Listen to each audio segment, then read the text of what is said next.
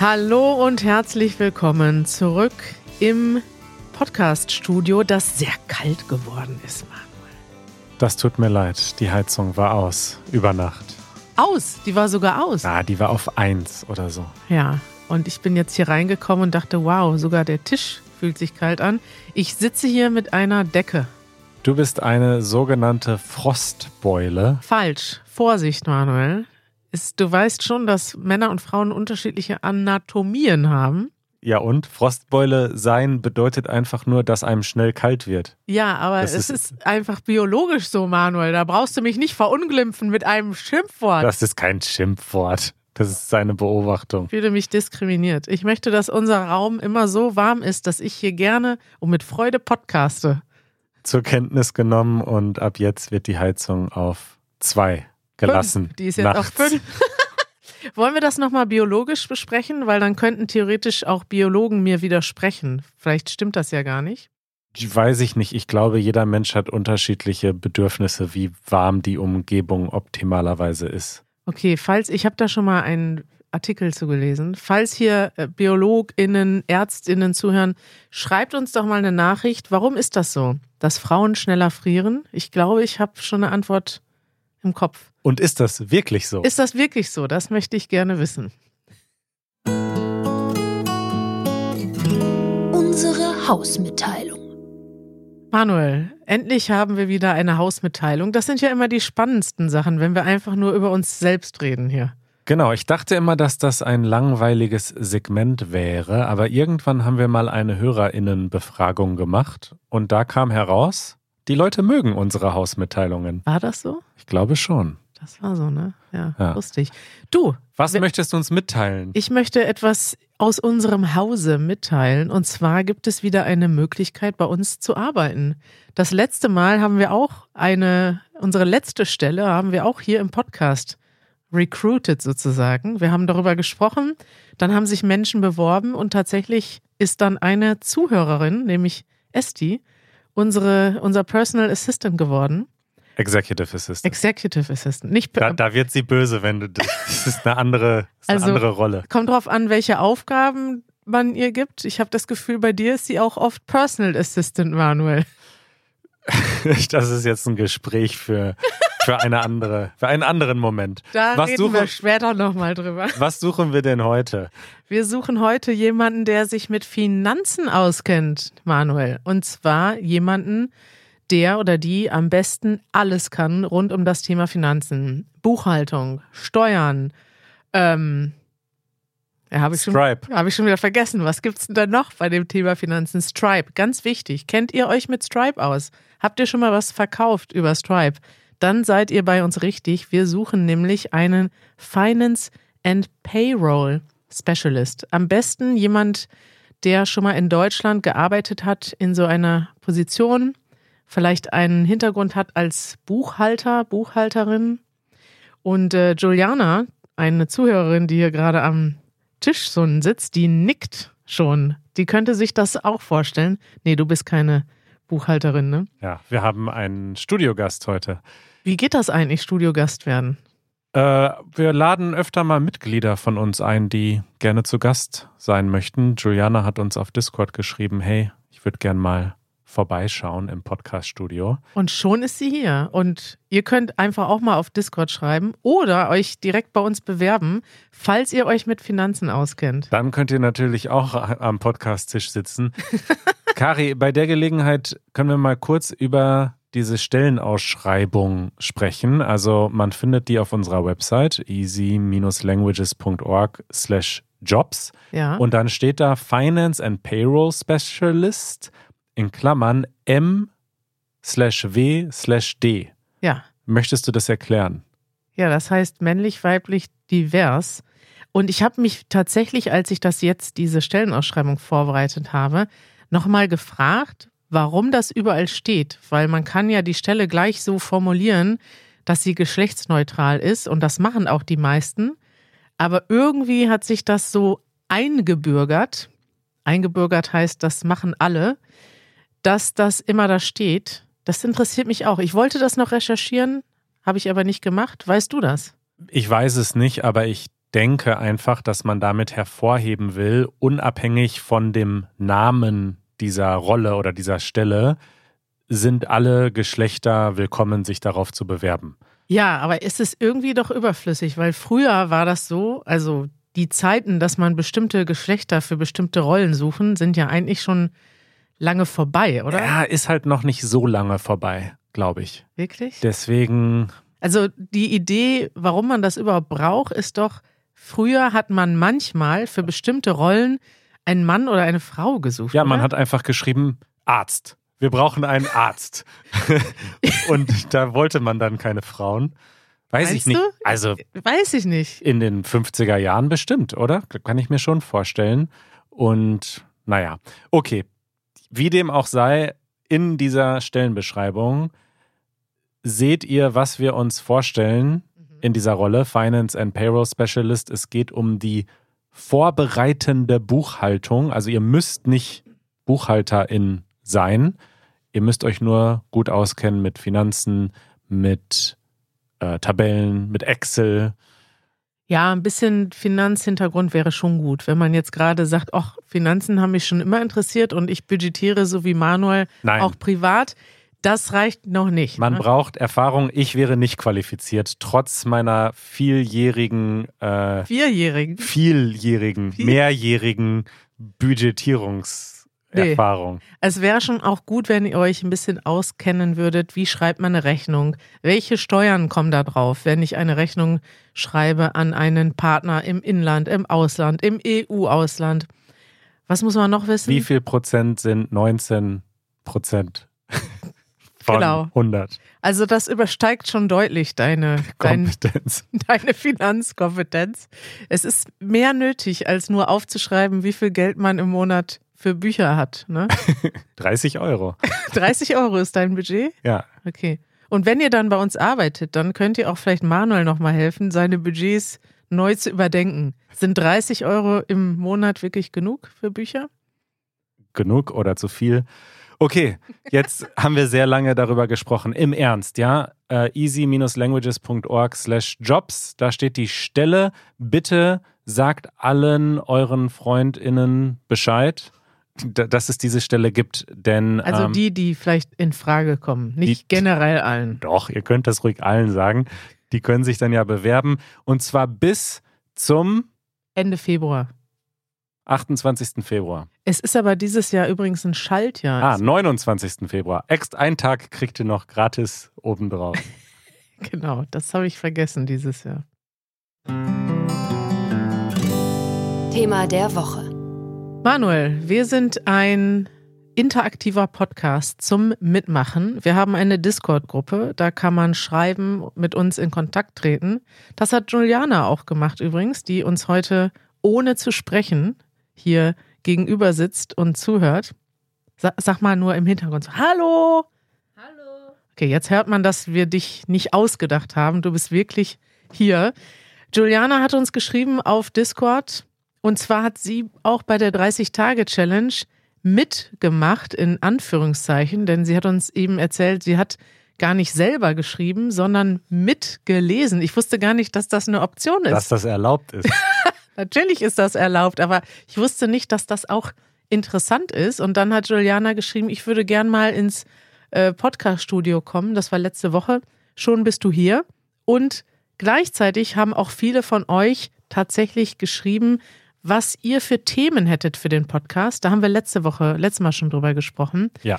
Und da sind so viele interessante Themen bei, Manuel. Ich denke, wir sollten jetzt jede Woche über ein Thema reden, was unsere ZuhörerInnen hier vorgeschlagen haben. Dann ist eigentlich das Jahr schon voll dieses Jahr. Alles klar. Ja, Los ne? geht's. Ich habe heute ein äh, Thema mitgebracht, was mich, was ich interessant fand. Es ist ein bisschen, sind mehrere Themen in einem. Michael hat geschrieben, ich mag Reisen. Ich denke, dass Reisen im Moment teuer ist. Städte wie Venedig haben zu viele Besucher. Viele Anwohner sagen, es gäbe zu viele Touristen. Ist das eine Folge von Covid? Wie sieht die Zukunft des Reisen aus? Kann ich trotzdem fliegen, ohne der Umwelt zu schaden? Und ich bin Vegetarier. Wie einfach ist es, als Vegetarier andere Länder zu besuchen?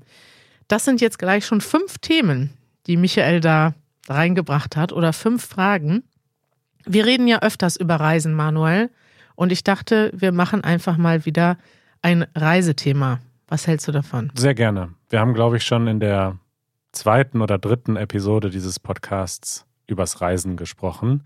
Mhm. Es hat sozusagen Tradition. Du bist sehr reisefreudig. Du nicht, oder was? Du hast Ich- doch die Weltreise gemacht. Genau, das ist interessant. Ich glaube, wir unterscheiden uns so ein bisschen. Wir sind beide reisefreudig, aber ich mache das oder habe das konzentrierter gemacht. Also ich war zum Beispiel zwei Jahre am Stück auf Weltreise Mhm. und ich glaube, dass du mindestens genauso viel wie ich gereist bist, eher noch mehr, aber nie so lange an einem Stück, sondern Mhm. du reist eigentlich alle zwei Monate, sagst du so, jetzt mache ich wieder eine Reise. Ja, so sehr, dass ich gerne sogar ein Konzept hätte. Weißt du, das, was du mit Geld machst, das ist bei mir das Reisen. Ich würde gerne meine Zeit richtig budgetieren, sodass ich schon plane, okay, ich reise zum Beispiel, ich habe jetzt versucht, mir einen Plan zu machen, dass wir immer drei Wochen am Stück in Berlin sind, Mhm. weil ich weiß auch, dass es uns gut tut, eine Routine zu entwickeln. Und wenn man jedes Wochenende woanders ist, kommt man aus der Routine raus. Und Janusz ist dann noch mehr als ich drin. Also er braucht richtig Routine und will längere Zeit an einem Ort sein. Und deswegen versuche ich tatsächlich für uns einen Plan zu entwickeln, der Sinn macht, wo ich sage, okay, wir reisen zweimal im Jahr für eine längere Zeit und eine kurze Reise und dazwischen sind wir hier so mehr oder weniger. Ist das, macht das Sinn? Ja, kann man, kannst du so machen. Kann man machen, ne? Ich habe jetzt mal die Themen von Michael, die waren ja ein bisschen durcheinander. Random. Aber die Sachen, random wollte ich jetzt nicht sagen, aber das sind so Sachen, die ihm gerade eingefallen sind und ich habe die mal ein bisschen sortiert. Ein Thema, was äh, Michael eingebracht hat, ist dieses Thema Overtourism. Haben wir schon mal vielleicht angeschnitten im Podcast. Es gibt Orte, da wollen alle hin, die sind super voll.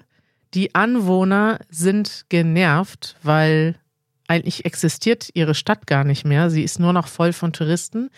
Ich kenne solche Orte auch. Ich glaube, du hast solche Orte auch in deiner Weltreise besucht. Was ist deine Einstellung zum Thema Overtourism und wie kann man das denn überhaupt verhindern, dass alle nach Venedig wollen? Ja, man kann individuell einfach für sich entscheiden, dass man da versucht, nicht so dran teilzunehmen. Also ich würde zum Beispiel persönlich niemals eine Kreuzfahrt machen. Niemals nach Venedig fahren. Das weiß ich nicht. In Venedig war ich tatsächlich noch nie. Aber diese Kreuzfahrtschiffe, das ist ja so ein Beispiel, die sind aus verschiedenen Gründen schon etwas problematisch, glaube ich. Aber die laden dann halt einfach Tausende von Menschen irgendwo ab und die sind dann da eine Nacht oder so und am nächsten Tag fährt das Schiff weiter. Und das ist eine Form von Tourismus, die, glaube ich, sehr viel Schaden einfach anrichtet. Und Wie Manuel ein Kreuzfahrtschiff beschreibt. Sie laden ganz viele tausende Leute irgendwo ab und dann fahren sie am nächsten Tag weiter. Da gibt es einen ganz, ganz, ganz tollen Essay von David Foster Wallace. A supposedly fun thing I'll never do again ist mein Lieblingsessay auf Echt? dieser Welt. Ich werde das mal verlinken. Den muss man, den muss man wirklich gelesen haben. Da hat er ein Kreuzfahrtschiff äh, besucht, ist mit einem Kreuzfahrtschiff mitgefahren und hat seine Erfahrungen aufgeschrieben. Und es ist so großartig. Aber das war ja in den 90er Jahren. Mittlerweile sind die Dinger ja dreimal so groß. Ja, da gibt es doch jetzt dieses Monster, Icon of the Sea. Hast Ja, du das, das- gesehen? Ja, das hat allein irgendwie fünf riesige Rutschen über 20 Stockwerke und so. Und einen Wasserfall an Bord. Ja. Das ist das, was noch gefehlt hat in der Zivilisation der Menschheit. Also Ein Wasserfall auf einem Kreuzfahrtschiff. ich persönlich versuche bei solchen Sachen nicht so mitzumachen, weil ich da auch nicht so viel, ehrlich gesagt, von hab. Also ich mag das Reisen, wo ich vielleicht an Orten bin, die auch mal touristisch sind, aber eben nicht nur, einfach viel spannender. Aber natürlich gibt es auch viele Leute, die das einfach nicht so machen, aber ich glaube schon auch, dass Städte und Länder auch Dinge tun können, um das zu verhindern. Es gibt doch ein Land, ist doch ganz bekannt dafür, Bhutan. Bhutan. Wie ist das nochmal? Es ist sehr teuer, dahin zu reisen. Und du musst, glaube ich, mit einem mit einem Guide vor Ort Ja, arbeiten. Du kannst nicht einfach alleine rumreisen. die managen das irgendwie, weil Ja. das sonst sich abgezeichnet hat, dass das Land einfach völlig überrannt wird von Touristen. Und das finde ich interessant. Ist nicht schlecht, ne? Und Venedig hat doch auch Kreuzfahrtschiffe verboten, oder? War das Stimmt. nicht so? Ich also, glaube. die haben auch schon angefangen. Und man kann natürlich so ein paar Symptome vor Ort verhindern. Weiß ich nicht. Paris hat zum Beispiel die Scooter verboten. Das ist natürlich nicht nur ein touristisches Phänomen, aber es ist natürlich auch für Touristen besonders praktisch, wenn man sich mit der gleichen App, mit der man zu Hause in Berlin auch rumfährt, schnell was mieten kann und die Leute schmeißen dann die Roller überall hin. Ja. Ja, In, in Berlin lässt das Berghain keine Touristen rein. ist das so? Ja. Sie versuchen es, Sie glaube ich. versuchen es, ja. Ja. Ja, weil klar, weil dadurch wäre das dann nicht mehr das Berghain, wenn das nur mit Touristen voll wäre. Ja. Ist halt das Problem mit allen Sachen, die berühmt werden. Sie werden zu Mainstream. Auch dieser Podcast. Da müssen wir Der langsam, ist, der ist noch nicht Mainstream genug. da müssen wir langsam aufpassen, Der Manuel. darf gerne noch mehr Mainstream werden. Okay, dann hat Michael ein Thema an, angerissen, was ich interessant fand. Hat Covid das Reisen verändert? Michael hat gefragt, Städte wie Venedig haben zu viele Besucher. Ist das eine Folge wie von Covid? Das, glaube ich, ist nicht der Fall, weil das war ja schon vor Covid so. Und ich erinnere mich an die Berichte, wie Menschen in Venedig sich über Covid gefreut haben, weil sie zum ersten Mal Endlich mal ihre Kanäle benutzen könnten. endlich mal ihre Stadt sehen konnten, ohne dass sie überlaufen ist. Aber tatsächlich hat Covid doch das Reisen verändert, oder nicht? Was sagst du dazu? Das weiß ich ehrlich gesagt nicht, weil ich während Covid so gut wie gar nicht gereist bin und seitdem ja schon. Ja, also man muss jetzt mittlerweile ja keine Masken mehr tragen und so. Ich weiß Nee. nicht, hat Covid das Reisen verändert? In der Pandemie natürlich schon, aber jetzt mittlerweile habe ich das Gefühl, zum Beispiel Flüge Mhm. sind doch auf einem äh, Allzeithoch. Also es wird so viel geflogen wieder wie selbst vor Covid. Stimmt, das stimmt. Klar, da in dem Sinne hat es es nicht verändert. Was mir aufgefallen ist, ist, dass es mehr Leute gibt, die so zum Beispiel mit Bullis rumfahren, so Individualreisen. Ja, das war aber schon auch vorher ein Trend, dieser Ja? Camper-Trend, dass alle so einen Camper wollen und dann irgendwie damit durch die Gegend fahren. Wäre das was für dich, Manuel? Theoretisch ja, aber wenn, dann müsste es sehr luxuriös sein, weil ich hätte gerne Internet und fließendes Wasser und Gibt's auch. gibt es, aber die sind richtig teuer. Ja. Ja. Für mich ist das ein Trend in meinem Kopf. Ich gucke sehr gerne alle Arten von Reisen, auch die, die ich selber nicht mag. Außer, ja, ich habe auch schon mal Kreuzfahrtschiff-Reviews geguckt auf YouTube, gebe ich zu. Und aber die fand ich jetzt nicht so cool. Ich gucke gerne Sachen, die ich selber nicht machen würde, weil sie mir zu unbequem sind. Zum Beispiel Menschen, die mit einem Bulli, mit einem Campervan durch die Welt fahren, gucke ich mir gerne an, würde ich selber nie machen. So in so einem Minivan, am besten noch mit zwei Leuten und zwei Hunden wohnen, ist mir viel zu stressig. Zelten finde ich auch stressig. Was ich gerne mal machen würde, ist Wie, wie ist es mit Glamping? Glamping habe ich auch schon mal gemacht. Äh, echt? Erzähl mal. Ich habe mal in so einem ähm, in Namibia in der Wüste in einem Zelt übernachtet, was aber schon aufgestellt war und das hatte auch sogar so einen Boden darunter, damit die Schlangen nicht reinkommen. Geil. Also Glamping steht für Glamorous Camping. Ne? Genau. Und also das war einfach ein, ein großes, ein sehr großes Zelt mit einem richtigen Bett drin und Moskitonetz. Stimmt, du hast das auch schon mal Toilette. erzählt. Ja. Das ist genau mein Ding. Glamping. Genau. wenn, wenn andere Leute das Zelt für dich aufbauen. Nein, das ist fest installiert. Das war quasi ein, Das, aha, das ist also einfach nur ein Haus aus Stoff, was ja, da steht. könnte man sagen, ein, ein sehr einfaches Haus mit einem Zeltdach. Ja. Hm. Naja, das wäre auf jeden Fall ein Ding für mich. Äh, Fahrradfahren würde ich auch gerne. Ist ja immer noch mein Ziel, mal eine längere Fahrradtour zu machen, aber ohne Zelten. Ich, Und- ich bin ja mal, äh, ich habe mal so ein paar längere Fahrradtouren durch Deutschland gemacht, immer so sieben bis zehn Tage. Und ich habe da einfach bei Bauernhöfen geklopft und Ah. gefragt, ob ich im Heu schlafen darf. Echt? Ja, und die haben gesagt, nee, aber du, wir haben ein Gästezimmer. Du kannst hier einfach im Gästezimmer schlafen. Im Heu schlafen. Das Das, war- ist auch so eine überbewertete Idee, oder? Das, Nein, das war doch voll romantisch und dass ich dann im Gästezimmer schlafen durfte und noch ein Frühstück bekommen habe und dann weitergefahren bin, das war doch genial. Das kann ich nur empfehlen. das ist geil. Ja. Ja. Gute Idee. Das, so könnte man Deutschland auch kennenlernen. Total. Und die Leute sind einfach gastfreundlich. Ich hatte mich mental schon vorbereitet, dass ich bei zehn verschiedenen Bauernhöfen klopfe oder klingel und einfach der Erste hat gesagt, kein Problem, komm rein, wir machen dir was zu essen. Jeden Abend. Nee, ich war auch ein paar Mal in den großen Städten, in Bremen zum Beispiel, war ich dann in einem Hostel. Da Aha. bin ich auch viel zu spät dann angekommen nachts, Aha. aber ja, auf dem Land in Deutschland. Finde ich total interessant. Eine Sache noch, ein Genre, was ich gerne gucke, sind ähm, Segelreisen. Ja, Also ich war zweimal an Bord eines Segelboots und ähm, da waren mir zu viele Spinnen und es ist auch sehr wackelig, ne? warte Und- mal, die, See, die Spinnen an Bord, so, Ja, die kommen über den Steg reingelaufen und wenn das Boot nicht regelmäßig gefahren wird, kommen immer mehr Spinnen. Ich weiß nicht warum. Ich habe da letztens mit jemandem drüber gesprochen. Auf jeden Fall ist es schwierig, Segelboote spinnenfrei zu halten. die fühlen sich wohl, weil das so schön schaukelt. Na, weil ich glaube, also das Segelboot muss ja immer irgendwo am Ufer stehen und da sind halt in diesem Uferbereich sind, glaube ich, die Spinnen. Okay. Weiß ich nicht, warum. Deswegen kannst du keinen Segelschein machen. Nein, das andere ist natürlich, ähm, ich habe Angst vorm tiefen Wasser. Hm. Und das, diese Kombination, ne, Angst vor der Spinne und ich kann nicht weglaufen, das ist ja der Oberhorror. Das potenziert sich. Aber ich gucke total gerne mir Videos an von Menschen, die so über den Atlantik segeln und finde das auch spannend. Ich würde das nie machen, aber es ist so ein Abenteuer, da virtuell mitzufahren. Mhm. Gut, ne? Gut. Nächste Frage, Manuel. Wie sieht die Zukunft des Reisens aus? Hast du da eine Vision? Was wird sich verändern? Werden wir immer mehr um ja. die Welt fliegen? Ich weiß es nicht. Also was natürlich, worüber wir selten vielleicht sprechen, ist, wie unglaublich privilegiert man sein muss, um überhaupt reisen zu können. Das ist mir zum Beispiel auf meiner Weltreise aufgefallen, Mhm. wenn ich zum Beispiel in Sri Lanka war, in so einem Gasthaus mit einem ganz super lieben Host, der sich dann noch um mich gekümmert hat, weil ich krank wurde. Und dann habe ich ihn gefragt, ob er denn auch schon mal gereist ist.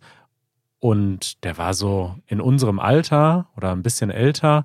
Und da meinte er, ja, einmal war ich in der und der Stadt. Und das war halt einfach eine Stadt, die 30 Minuten entfernt war von der Stadt, in der wir waren. Und das war seine weiteste und einzige Reise. Mhm. Und so Flugreisen, ich habe jetzt die Zahlen nicht im Kopf, aber ich glaube nur irgendwie 5% oder 10% oder so der Be Weltbevölkerung saß überhaupt schon mal in einem Flugzeug. Also insofern würde ich mir einerseits wünschen, dass in Zukunft mehr Menschen äh, reisen können überhaupt. Der Wohlstand wächst ja auch grundsätzlich weltweit. Mhm. Andererseits hat Reisen natürlich auch, haben wir ja am Anfang schon drüber gesprochen, immer auch Nachteile. Äh, jede Form der Bewegung irgendwie hat einen CO2-Einfluss und so weiter. Und ist das überhaupt möglich, dass wir alle so toll reisen, wie wir das jetzt können?